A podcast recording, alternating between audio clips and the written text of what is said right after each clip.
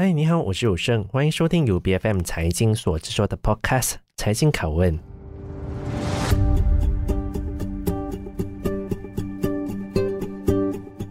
冷冻海鲜的产品是全球最受欢迎的主要加工海鲜之一，但不说你还不知道。根据市场调研机构的最新报告显示，二零一九年的时候，全球海鲜产品的市场的价值便已经达到两百七十亿美元。而预计在二零二六年的时候，这个数字将达到三百五十亿美元。那么，当然面临这样的市场，有很多的企业都想要从中分一杯羹。但你似乎很少会听到马来西亚是一个主要的海鲜市场。但这是否又意味着我们不具备任何的优势呢？如果你是这么想，那我觉得你可能错了。因为最近在大马交易所里，便有一家做冷冻海鲜产品的公司 PT Resources 正式在创业板挂牌上市，而他们的产品更是在中国和中东地区大受欢迎。那么，作为冷冻海鲜第一股，他们到底要怎么样去将大马海鲜品牌做大做强？我们今天很高兴有公司的常务董事王展威来跟我们分享他们的布局。王先生你好，嗨，大家好。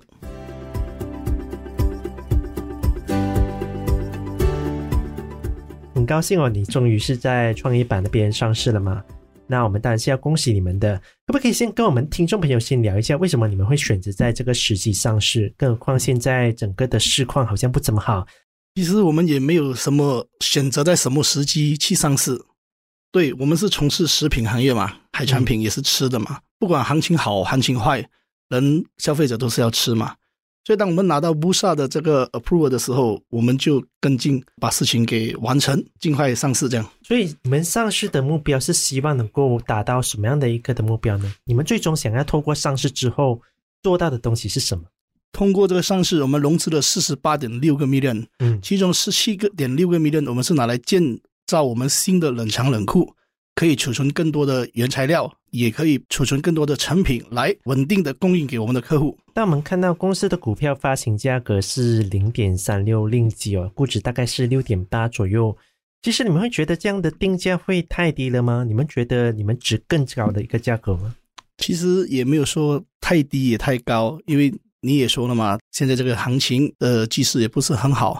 而我们又是第一家从事海产呃冷冻的食品的公司，在马来西亚创业板上市，所以我觉得发票以后是一百三十五个 million 以后，我们的 PE 是有达到九点二的，这对股民、对股东、对我们公司本身都是属于双赢的。那公司其实是做整个冷冻海鲜产品为主嘛？你可以跟我们讲一下，其实整个冷冻海鲜产品在整个马来西亚市场里面有着什么样的一个的优势？这个冷冻海鲜，首先我们先说国外的市场。马来西亚的这个哈拉认证是受到世界穆斯林国家首一二认可的，所以我们的产品卖到中东的时候，有我们马来西亚这个哈拉的认证是非常受那个中东的那个呃穆斯林喜欢的。那另外呢，说到我们马来西亚的对本地对海鲜的话，的海产品的话，第一，我们的地理优势非常的优势，我们有东海岸，我们有马六甲海峡。啊、所以呃，在海产品方面，我们都可以取得比较多的原料。除了所谓的整个的东中东的市场之外呢，你们有哪一个的国家是你们比较着重的？因为在我们的印象里面，其实是海鲜产品的话，好像穆斯林的话，应该也不是主要的吧？可能类似于中国香港或者日本、台湾这几个地方，可能会更加是吃海鲜的一个主要的市场。那里也会是你们的一个目标吗？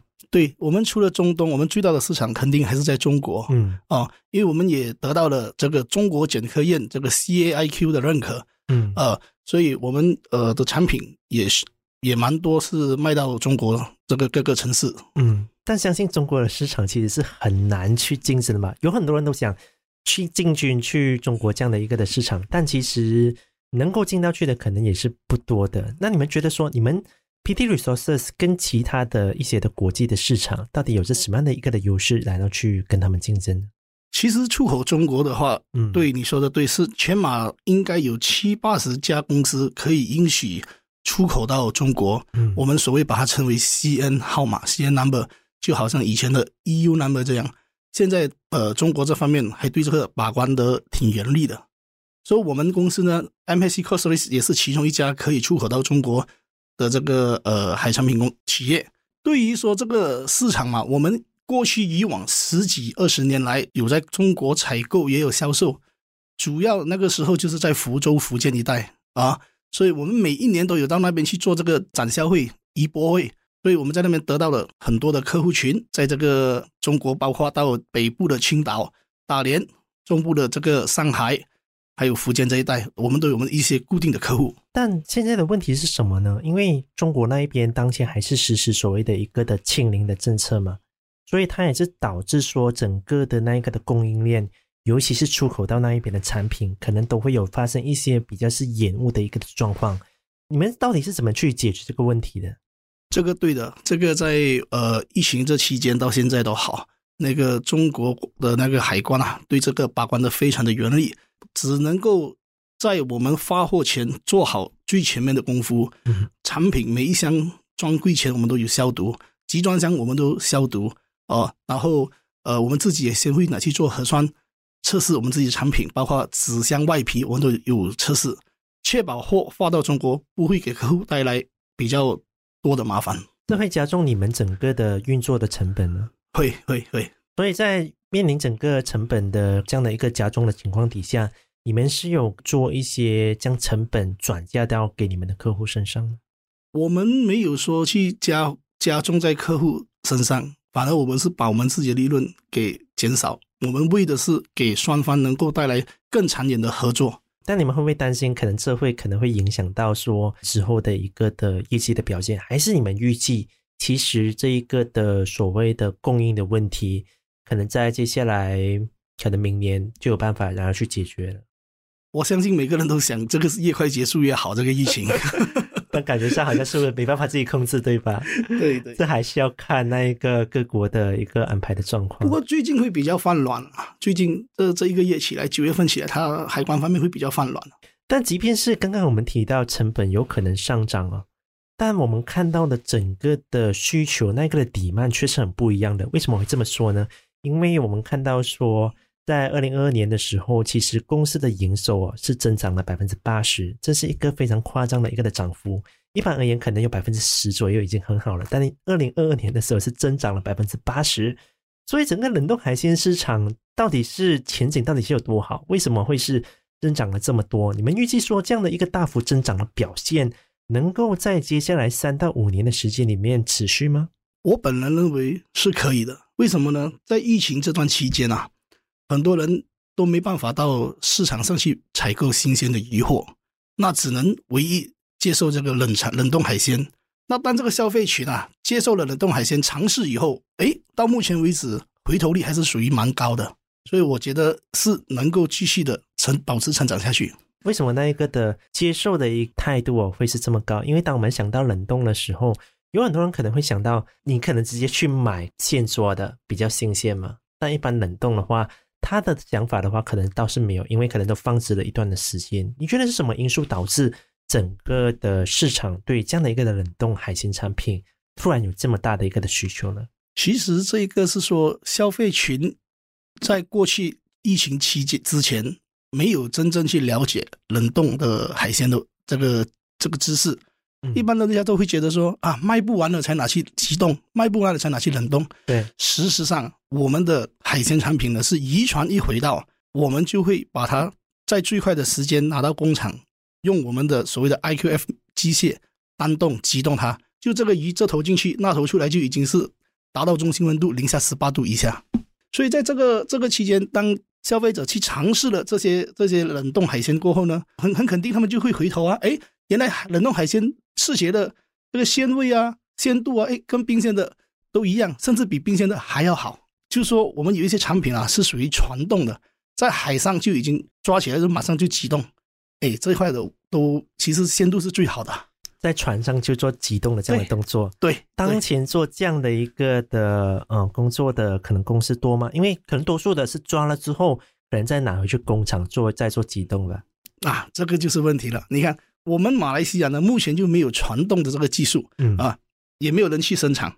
但主要啊，在印尼啊，在泰国、在韩国、在中国，这都是非常普遍。人家船呢，已经都到了哪里呢？到了印度洋，甚至有些到非洲，有些都到这个阿根廷去捕捞。这些都是在海上捕了捕了捕捞以后，在海上直接机动传动回来。所以当前这样的一个的传动的一个的技术，我看上去是非常重要的，确保说你马上抓到之后呢，那一个的新鲜度是能够保持的。当然，我们也是看到公司的营收利润其实是表现是还不错了。但谈到关于毛利方面呢，却是属于一个下降的一个的水平，大概是在二零一九年的时候，可能是百分之二十左右嘛，现在只有百分之十一左右。所以你们到底是要怎么样去提高整个获利的能力呢？因为提到关于上市的时候，有很多的投资者可能考虑的都是你们的整个获利的能力。你们要怎么样去提高公司的一个的 profit 的能力呢？有，我们本集团呢计划未来要进军在中国这个线上网上的销售。嗯，因为我们呢已经有了这个 CAIQ 的支持跟审批，我们有扫码，每一个扫码在我们的产品上面都会显示出来。那在中国的这消费群啊，他可以经过这扫码，可以知道这批货。是什么时候到中国的码头？是什么时候在我们工厂加工？是什么时候被捕捞上来的？所以现在的人嘛，都很注重食品安全、健康。那有了这一方面的信息跟数据以后，我们就可以直接在中国打入我们自己的品牌，那就可以提高我们这边的利润了。那在看回整个公司的发展方面哦，虽然是我们知道，其实 PT Resources 的目前主要的业务都是聚焦在啊关丹嘛，或者是彭亨等等的地方，而雪兰那方面只是公司的一个的办公室。我们可以预计说，你们接下来在全马各地可能会出现更多有关你们自己的一个冷藏海鲜的零售店吗？会，我们呢下来呢会走一个 licensing 的那个 partner，就是特许经营权啊。所以我们也会计划到雪兰莪 Cranberry，甚至到北部槟城和卢佛，再开发我们的 M Format 的分店。但很多人都觉得，其实吃海鲜好像是一个比较奢侈的事情，尤其是现在通膨的问题啊都不断恶化，整个吃海鲜哦，可能就会感觉会是更贵。所以在定价策略上，其实我们都看到有很多，尤其是做食品产业的，他们都宣布涨价了。那你们对涨价的这一个的问题是抱持着一个什么样的态度？一方面是要确保你们的消费者是能够可以接受你们的产品的价格，另一方面又能够维持公司的盈利。其实海产品的种类还是蛮广的，嗯，它有最高端的啊，也有终端的，也有低端经济科的，所以这个是在消费者自己的衡量跟定做来选择消费在哪一块。所以你说便宜的嘛，经济的嘛，有些比起来比肉类、比鸡肉还便宜都有啊。所以在整个定价，你们是有考虑说，可能在高端方面或许会调涨，又或者是可能是比较低端的一个的海产品，可能会是调涨的。我们目前啊，比较重视在中下、中下的产品，然后给它精加工。一般人家买的鱼货都是没有精加工啊，不懂得怎么处理啊。那现在我们用工厂的呃技术员工。先给消费者精加工，比如说取鱼片啊，做鱼段啊，又或者是把一些鱼的内脏给清理清洁，鱼鳞给清理清洁，然后才激动起来，再销售到消费者手上。你们觉得消费者可能会去接受的吗？因为如果是做这样的一个的加工的服务的话，相信它的价格应该是不菲的吧？不会，价格不会涨得很高。嗯啊、呃，因为我们是以量，我们用工厂来做的话，我们就是有这个数量。而且再加上，不只是说消费者，还有一些饭店啊，他们现在面对的都是劳务问题啊。嗯啊，那我们如果可以处理好、清洁好给这个这个饭店的话呢，他们应该是会更加开心跟喜欢的。就是我把货买回去，我化冻以后洗一下，我就可以煮了，可以烹饪了。呃，黄先生，其实接下来我们看到公司上市之后，其实有不少的投资者相信都是对你们抱着一点期许的。你预计说，可能接下来三到五年里面，你们有着什么样的一个的计划？能够让投资者对你们感到有信心呢？我们未来三到五年呢，首先我们刚才也提过，会在我们集团自己购买的土地建立一个冷库，大概是四千吨，可以收藏四千吨左右的库。嗯，那么大家都知道，你有钱有疑惑，你没有冷库，你也收不了这些这些产品啊，对不对？所以这个是我们的中心，我们必须要盖一个库，然后来收取我们的原材料和我们的产品。嗯，第二呢？我们刚才也说了，就会开发更多的这个特许经营权的分销店。那个有了这个库来做配送中心的那个那个储存点，然后可以收更多的，不只是海产品，还有牛肉啊、羊肉啊、鸡肉这些，我们都有做，我们的分销店都有卖。嗯啊，第三呢，就是线上网上的这个市场，我们会抓紧在这一块去推开我们自己的品牌。海产品做品牌，目前市场来说还是比较少的。嗯，但是我们要抓着我们的品牌，在这个国内跟国外打响它。哎，品牌的这一件事情，我就觉得是很重要，因为我们都看到，其实马来西亚做品牌的其实是不少，很多可能都是代理销售这样的一个动作，对，又或者说可能是代工方面。但如果真的是要做到品牌的话，确实是比较困难的。你意思说，这样的一个建设自己的一个的品牌，海鲜产品的品牌。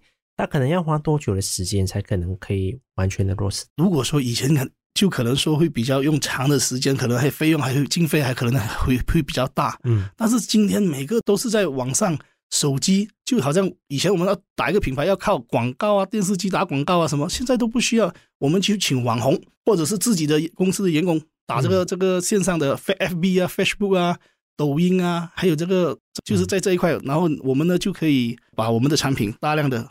曝光，增加这个曝光点。那这方面的品建设品牌的一个的资金的投入，大概会是你们有预计说那一个的 budget 大概会是多少吗？目前还没有去预计到一个准确的数目，那大概大概我们都有都有在在预算着。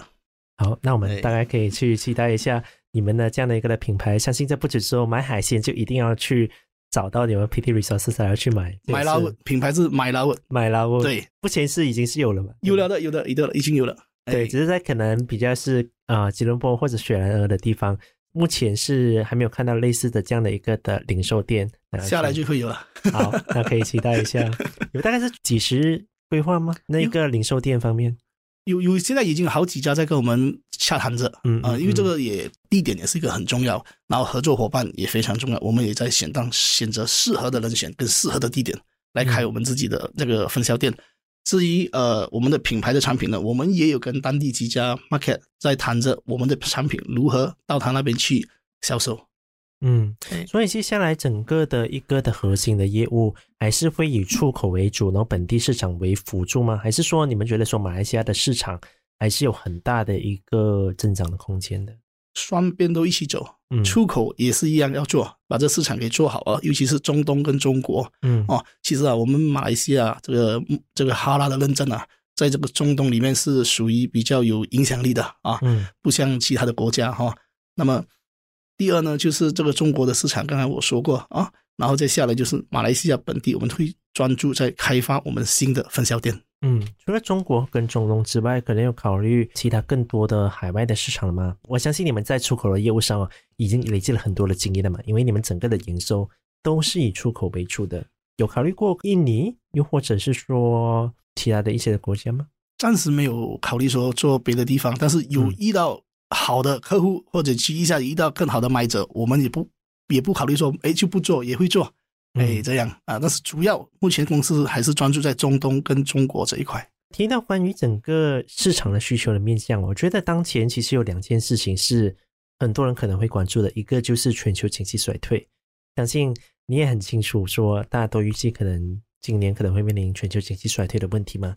另一个可能是汇率方面的问题，因为马币对美元的价格其实贬值了相当多的，这样的一个汇率的问题。会怎么样去影响到公司的这样的一个的运营？其实行情再怎么低迷，还是要吃的啦，嗯，对不对？吃鱼的那个国家呢，好像我们马来西亚，在过去二零一七年的调查，我们是属于世界前五消耗鱼海鲜产品的前五。所以你说到这个会不会影响？我觉得会，也不会那么大，还是要消费，还是要吃。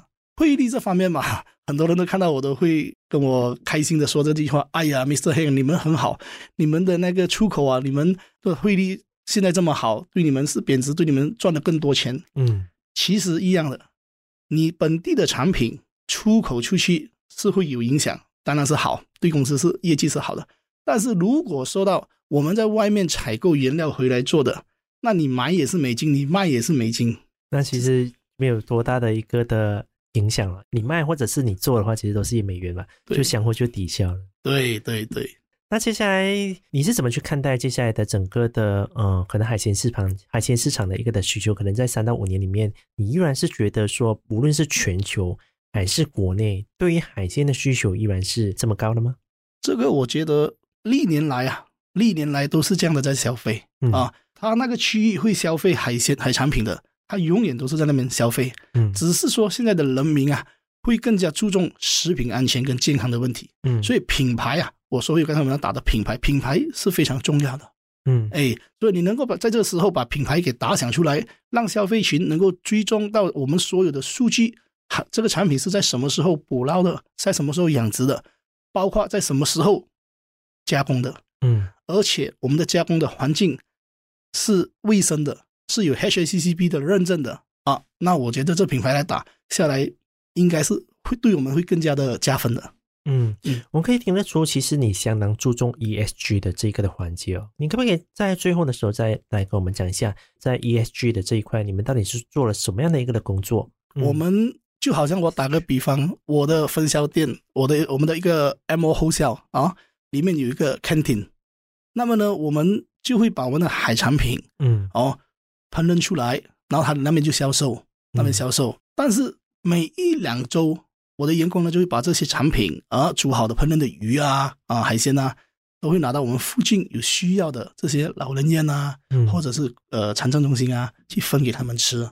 在过去疫情刚刚开始的时候，我们也有做 fish bank，就是大家都出不了门，我们就。呃，拿了几吨的鱼货，打包一包两公斤两公斤，让那个社会人士来 drive to 送给他们。嗯，哎，我们都都有尽我们的能力在做这一块的事情。这确实是很少听到有公司确实是在做这方面的工作。那在整个食品安全方面呢，你们又是做了什么样的一些的投入的工作？食品安全这一块，好像我们公司，我们必须要有这个 HACCP 的认证，嗯，这个 ISO 等级督导证的认证。我们也要这个哈拉认证，这一些认证，MSD 的认证多好。每一年他们都会到我们工厂来考察、审查、审计，包括我刚刚所提的 CAIQ，他们每一年都会来的。而且呢，不会在同一个月份哦，比如说十二个月份里面，你可能会碰到六七个月不同的月份，都有不同的组织到我们工厂来考察。代表说，你们其实是要过五关斩六将，整个申请这个认证方面，其实是会很繁琐吗？我们都非常非常的。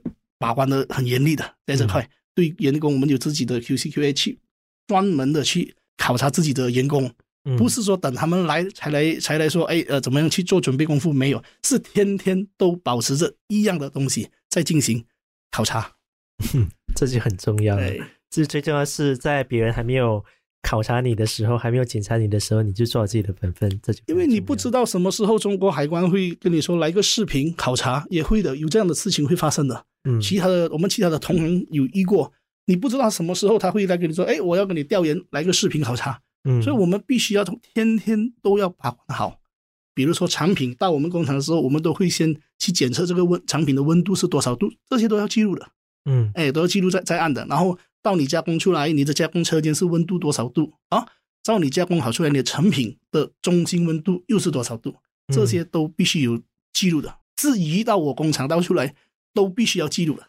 嗯，哎，那其实王先生，其实我们之前哦，其实在聊的时候就聊到嘛，其实你在这个行业已经是很多年了。那从投入整个海鲜的一个的行业到如今上市，你有什么想总结的？我想说的就是说，我们马来西亚这个股票交易所，我应该是属于第一家做海产品的，在这个股票交易所的创业板上市。嗯、在这边呢，我想告诉我们各行的同行同业们，其实。转型跟着整个经济、跟着整个社会的步伐去走，我们的同行同业很多都可以做到比我更好，也可以上市，可能不是在创业板，可以到 board 都可以。其实，在国外啊，印度啊、越南啊，海产品的公司上市是很很普遍的。嗯，哎，对，那我们期也是期待有 PT Resources 在上市之后表现会是更好的。当然，更加重要的是。我们更加希望哦，就尽快的，可能是在 KL 或者是南港的地方，能够看到有关就是 PT Resource 旗下的一个 MyLaut 的这样的一个的品牌。那我们今天也是非常感谢 PT Resource 的常务董事王先生，你到我们的节目当中来跟我们分享了这么多你们公司接下来的一些的计划跟发展，谢谢你们。好，谢谢。财经拷问是 BFM 财经制作的节目，你可以在财经财经 dot .my 或者是 BFM 的网站以及各大 Podcast 平台收听我们的节目。这个节目呢是每逢星期三更新。对我们的节目有任何的意见，都可以 PM 到我们的脸书专业。我是谭永胜，我们下期见。